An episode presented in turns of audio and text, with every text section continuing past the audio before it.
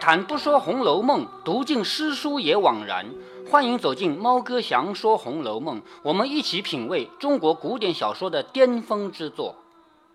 好，我们刚才已经路过了潇湘馆了啊，在小说里，这为什么这里不提潇湘馆呢？因为潇湘馆这个词名词是后来才有的，在这里他们一群人在游览的时候，它还不叫潇湘馆。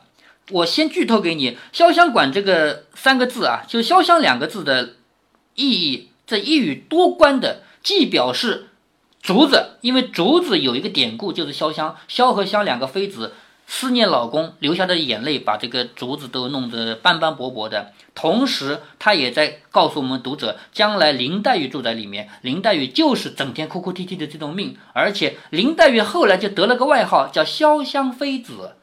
好，这里出来了。方欲走时，忽然又想起一件事儿来，于是问贾珍说：“这些院落房宇并几案桌椅都算有了，还有那些帐幔帘子并陈设玩器古董，可也都是一处一处合适配旧的。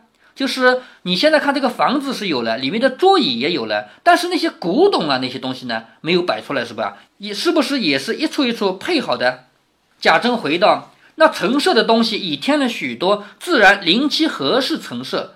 幔帐帘子，昨日听见连兄弟说还不全，那原是一起工程之期，就画了各处的图样，量准了尺寸，就打发人办去的。想必昨日得了一半，就是贾政在关心这个里面的藏幔啊，还有古董啊之类的东西。那贾政就告诉他，这些东西已经办了一半了。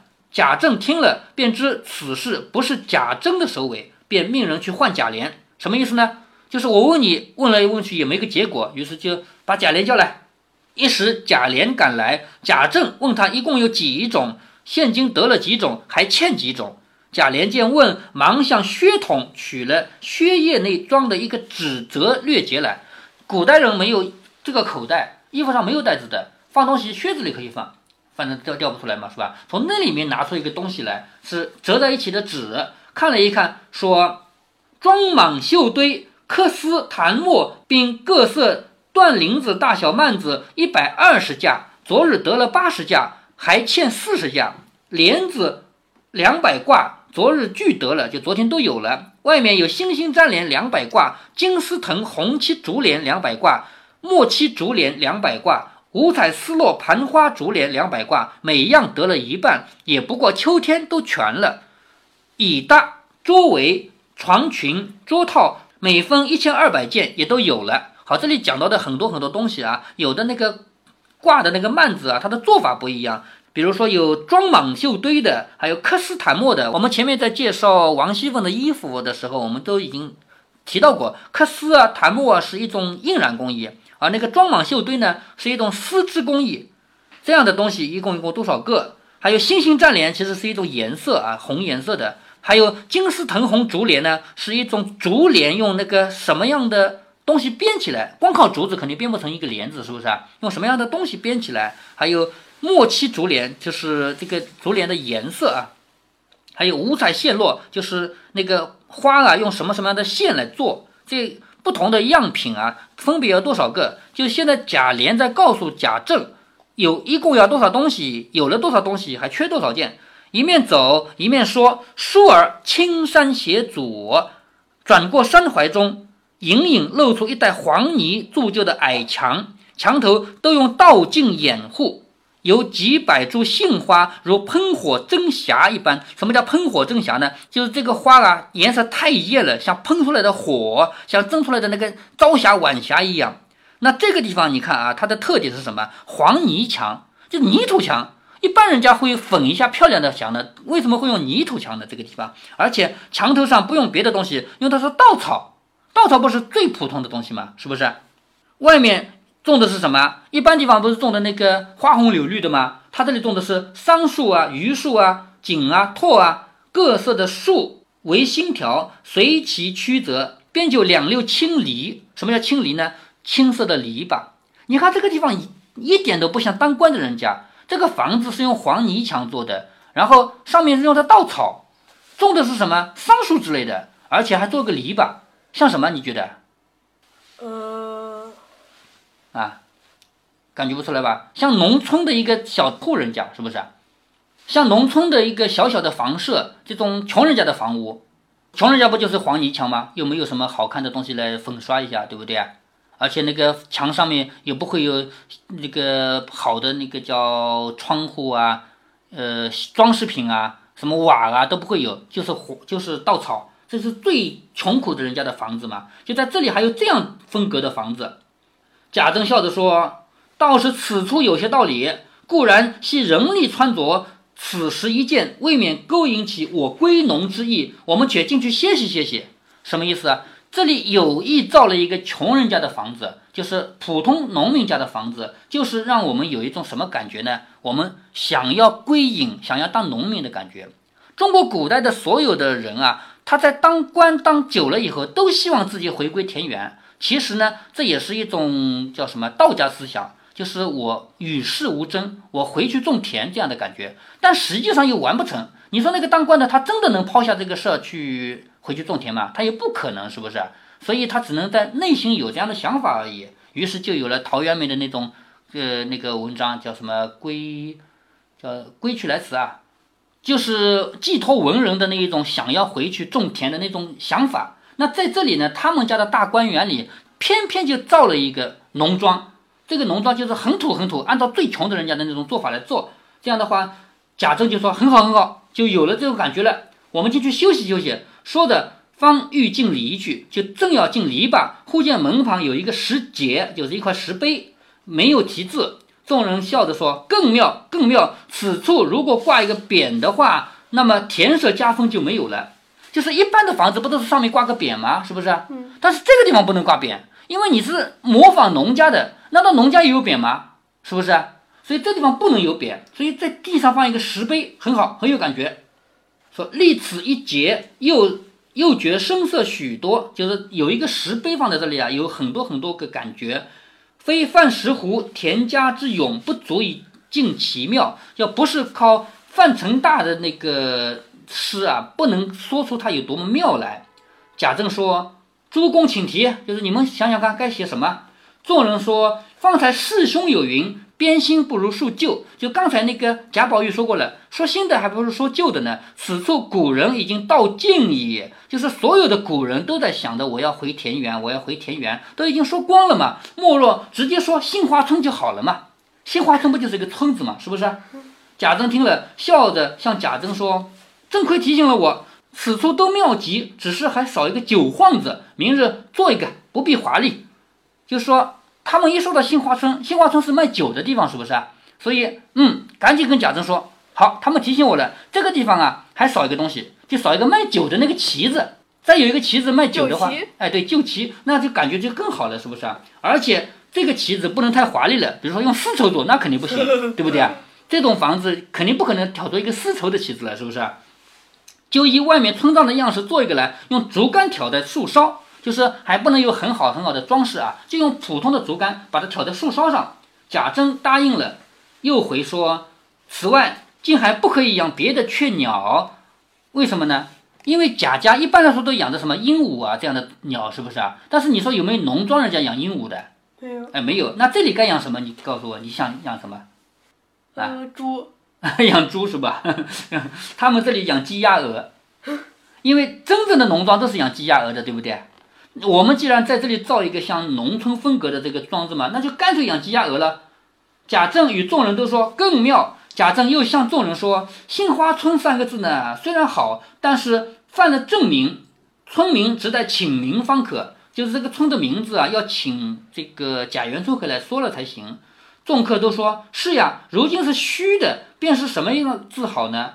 大家想着，宝玉却等不得了。你看啊，贾宝玉以往都是。叫他说，他才说的吧。这回他等不及了，他就先开口了，也不等贾政的命令，便说：“旧诗有云，红杏梢头挂酒旗。如今莫若杏帘在望四个字。杏就是刚才的杏花村的杏吧？帘不就是酒旗吗？是不是？杏帘在望就是我远远的看到有一个杏花村的酒旗了，是这个意思。就是杏帘在望给人的感觉就是我远远的我想去了，是不是？杏帘在望四个字比那个杏花村要好。”众人都说好个在望，又暗合杏花村之意。宝玉冷笑着说：“村民如果用杏花两个字呢，就俗陋不堪了。就是宝玉就说他们，你们不是说叫杏花村吗？用杏花两个字，那太俗了。又有古人诗云：“柴门临水稻花香。”柴门就是用普通的那个木棍啊搭起来的一个门，就是好的门肯定是用精致的木头来做的嘛。柴门就是普通人家的门。柴门临水，靠近水，稻花香，就是那个稻子成熟的时候，稻花有香味儿。何不就用稻香村呢？就这个村不要用杏花村了，用稻香村呀！众人听了一发轰声拍手说妙。贾政一声断喝，这个时候贾政就要发怒了，因为没让你说话，对不对？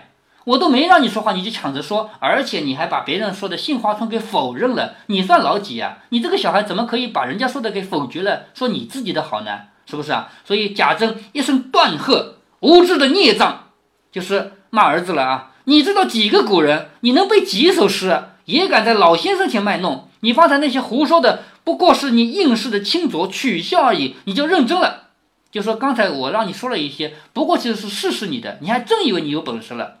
开始骂儿子了吧？说的引人步入茅堂。这个茅堂是什么呢？就是茅屋。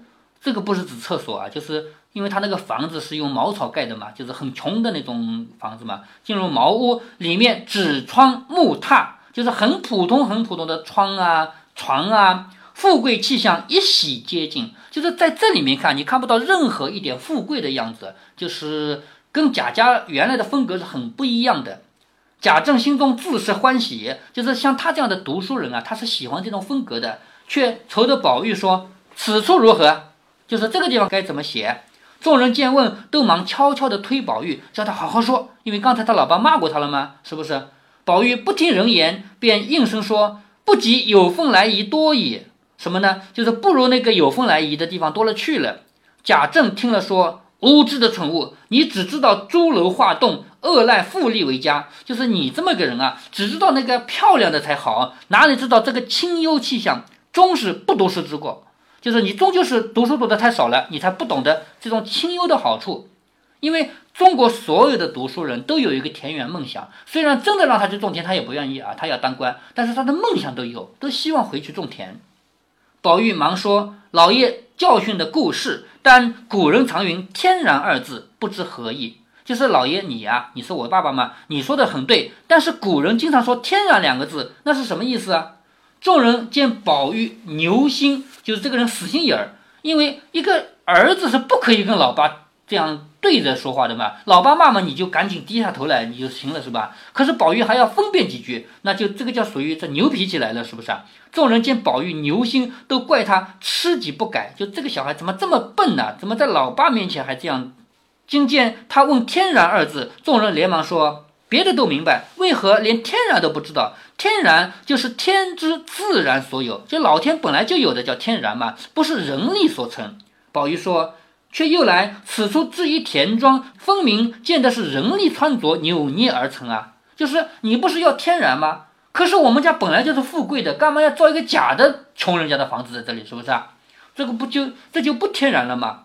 远无邻村，近不复郭。郭就是那个城墙，远没有邻邻近的其他村子，近没有靠着城墙。背山山没有脉，山脉就是山的脊啊。背山山没有脉，临水水没有源，水就没有源头。高无隐寺之塔，就是没有那个寺庙的塔啊。下无通市之桥，市是什么呢？做买卖的地方。下面没有那个通着做买卖的地方。悄然孤出，是非大官。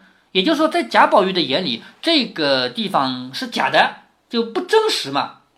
真是先处有自然之理，得自然之气，虽纵足隐泉，亦不伤于穿着。什么意思啊？就是你看起来有自然的样子，但是你自己是做出来的自然，还不如那像那边那样种点竹子啊，引点泉水啊，还故意做作的呢。古人云：“天然图画”四个字。正是为非其地而强为地，为非其山而强为山。就是古人说的天然是什么意思啊？不是说你不是地的，硬要把它做成地；不是山的，硬要把它做成山。虽百般精而终不相宜。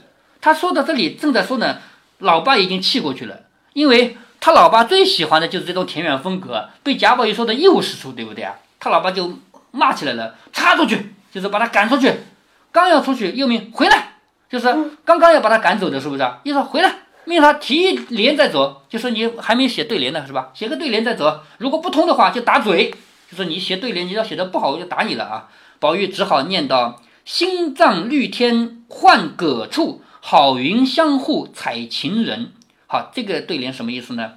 心长绿天换葛处，换是喜的意思，葛是一种布，一种粗布。古代那个布啊，丝絮啊，都要在水里洗洗的啊。咱们现在这个，其实咱们现在工厂里织布啊，做衣服啊也洗的，但是不去河里洗了，就是在工厂里面做个流水线，本来就能进行这个工序。那古代经常能见到有人把那个纱线拿到河里去洗，这个叫换葛。新长绿天，新长出来的水啊，绿色的，添了一个洗葛的地方。那洗葛意味着什么呢？意味着农村人。城里人不会去洗这个东西，是不是啊？这意味着是农村嘛。好云相护采情人，好好的那个美丽的云啊，护着什么呢？采那个芹菜。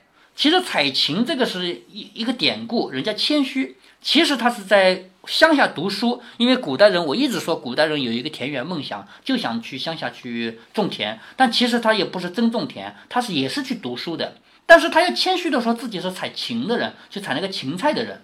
那在这里，贾宝玉说的这个采芹人就是一语双关了，既说这个是一个农庄，这里面是一个做了个农民，同时也说这个人不是真农民，是读书人。那也就是说，贾宝玉说出来的是什么？是我们有的人一种一种清高的愿望，就是想要去有一个假的田园生活嘛。他把这个说出来了，贾政听了摇头说更不好，就是在贾政眼里，这个对联就更不好了，一面引人出来。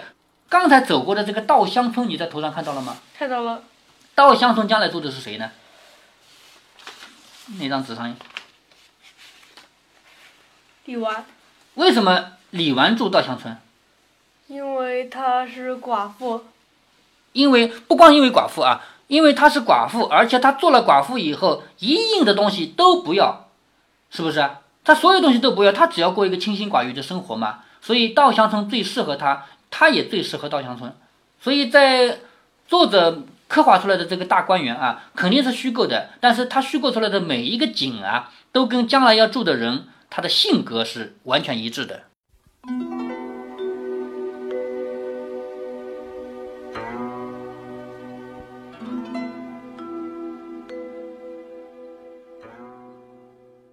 红楼梦》给我们展示了一个复杂的大观园。要不是看这部小说，我们很难想到一个富贵之极的家族造出一个宣扬自家富贵的园林，里面居然会有一片区域是按照穷人的样子建的。不过读了以后，我们又觉得毫无违和感，心中感觉就得这样才合适。这就叫超出意料之外，又在情理之中。关于园林的设计，猫哥这两年突然之间也接触了一下。为什么呢？因为猫哥是个 IT 人嘛，有一段时间帮我们本地一个很大很漂亮的公园做个网站。大家可能想啊，网站还不容易吗？首页、本地新闻、领导视察、企业文化、联系我们等等呗。还真不是啊，这种网页根本就不用找我来做。这次的网页是要给你做导游的。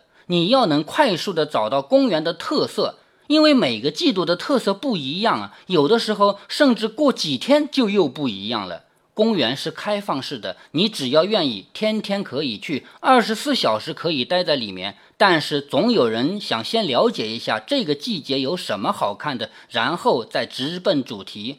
而我帮他们做的这个网站就是提供这样的功能的。在制作的过程中，猫哥和公园的管理方有过很长时间的接触，这才知道平时我们漫不经心的逛逛，东看一眼西看一眼的，根本没有发现，在设计者眼里那么多精巧的安排。我相信，依然有绝大多数市民像我这样，根本没有意识到设计者在这上面花了怎样的心思。毕竟隔行如隔山嘛。那么，设计者是不是白花功夫了呢？不是，绝对不是。普通市民虽然说不出来某一个东西好在哪里，但是他心底里总能够产生好或者不好的感觉。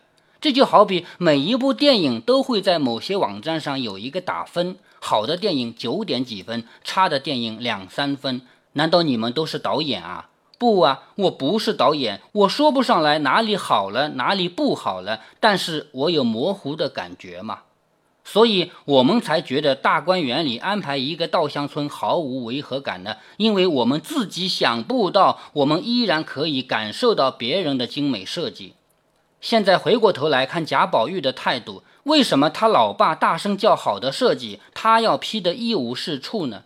有一种观点认为，归隐田园是在官场上混累了以后，看破了官场形态的人才有的情感。而贾宝玉还是个小孩儿，他不会觉得田园有多么美好。这样说当然也不错，不过猫哥我还是要回到小说外面来总结一下。在曹雪芹眼里，对李纨是持批判态度的。